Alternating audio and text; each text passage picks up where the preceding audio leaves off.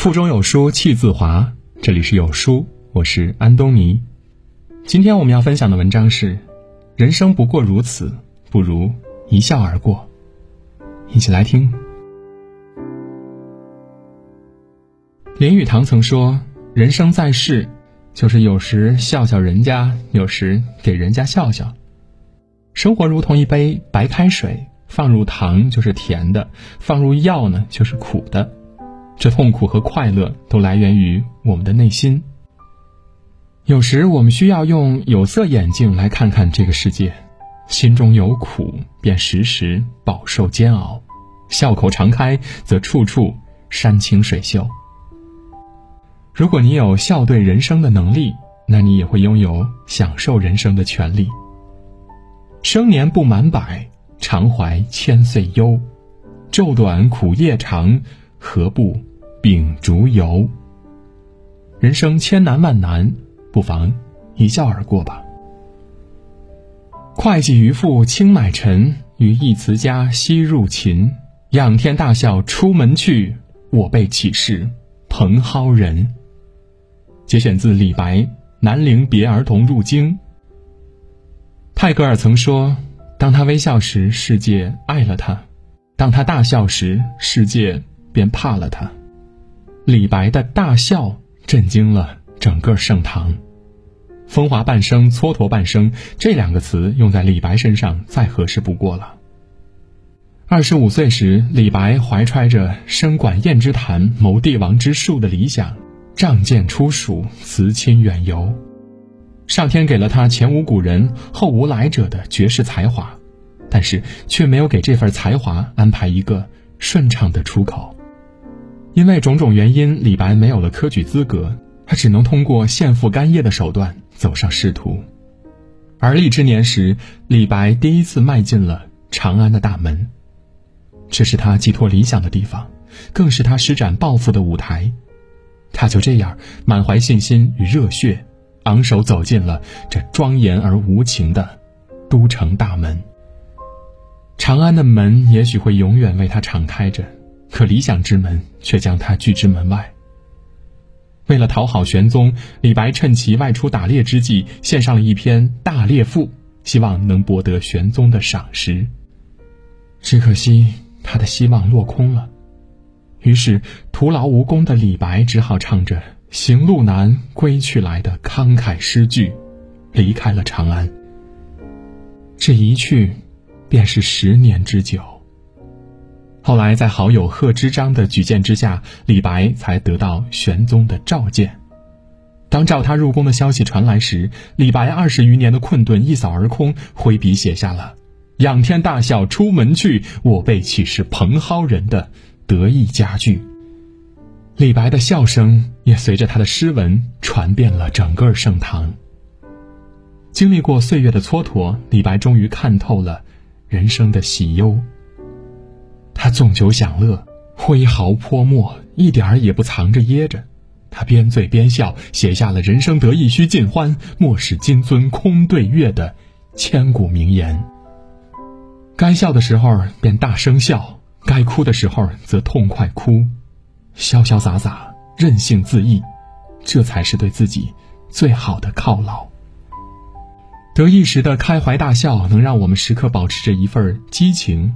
将自己从平庸的日子里拯救出来，也能让我们一扫往日的阴霾，容光焕发的迎接未来。这毫无遮掩的开怀大笑，仿佛让我们再次回到了那个意气风发的时刻，重新拾起那久违的梦想，一往无前，无怨无悔。小迎秋露一枝新，不占园中最上春。桃李无言又何在？向风偏笑，艳阳人。节选自杜牧《紫薇花》。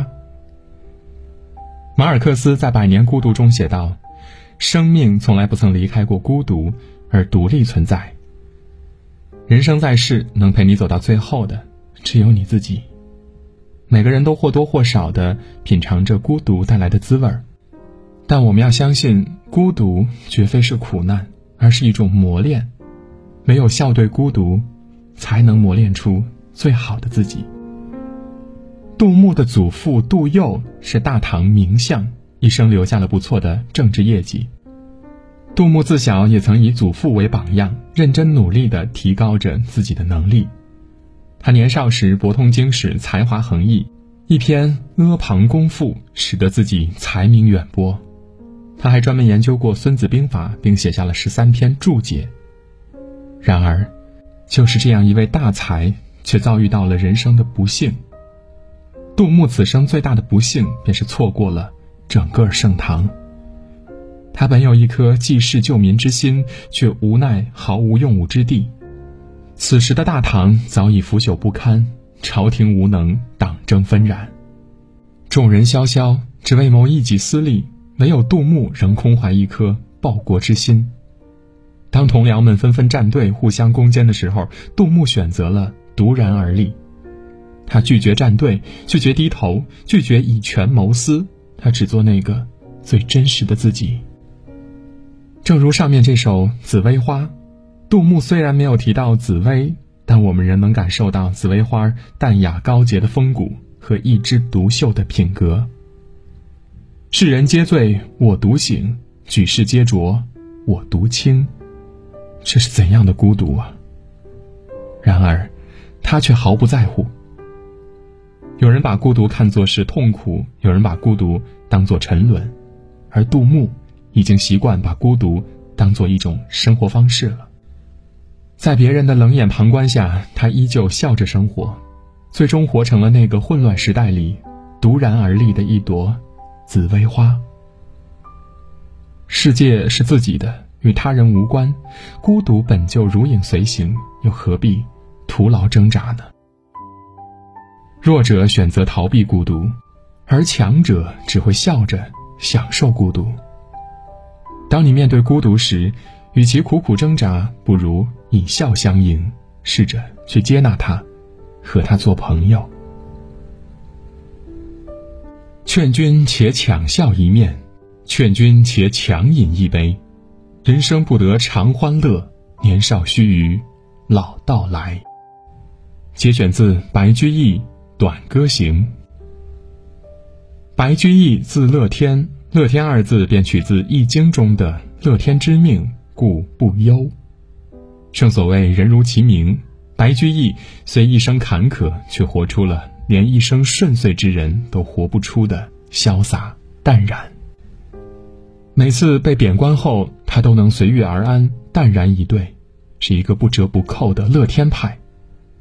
有一次，他被贬到了江州，朋友们都为他愁眉紧锁，而他自己却笑着安慰别人说：“我已经想念乡野很久了，如今成为这青山绿水的主人，真是一件幸事啊。”除了仕途不顺，白居易的身体也非常孱弱，可以说是一生多病，但他却从不为自己的疾病而发愁。他还经常笑着对身边的朋友说：“枕上愁烦多发病。”床上欢笑胜寻医，甚至在中风后，他依旧笑着打趣儿道：“头风若见师应愈，曲折仍谈笑不妨。既病之，则安之。”这便是白居易面对忧愁时的淡然与洒脱。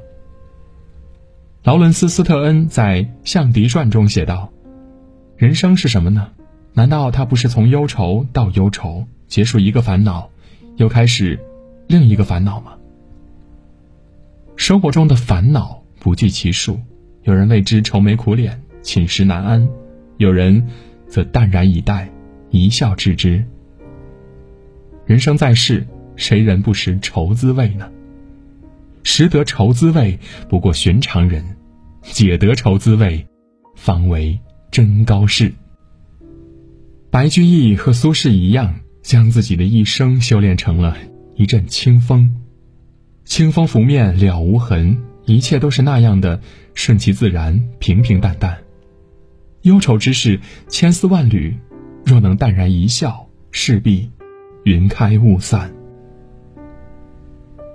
望门投止思张俭，人死须臾待杜根。我自横刀向天笑，去留肝胆。两昆仑，选自谭嗣同《狱中题壁》。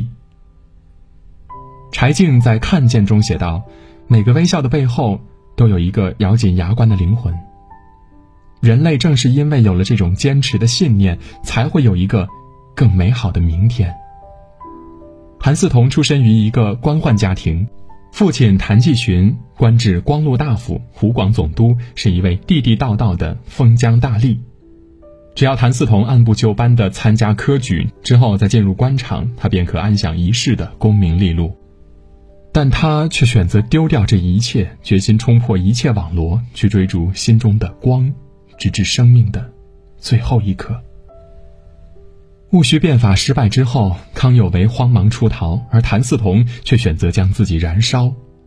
面对众人的一再劝说，谭嗣同慷慨说道：“各国变法。”无不从流血而成，今中国未闻有因变法而流血者，此国之所以不昌，有之，请自嗣同始。就这样，所有通往生的道路，都被他自己堵死了。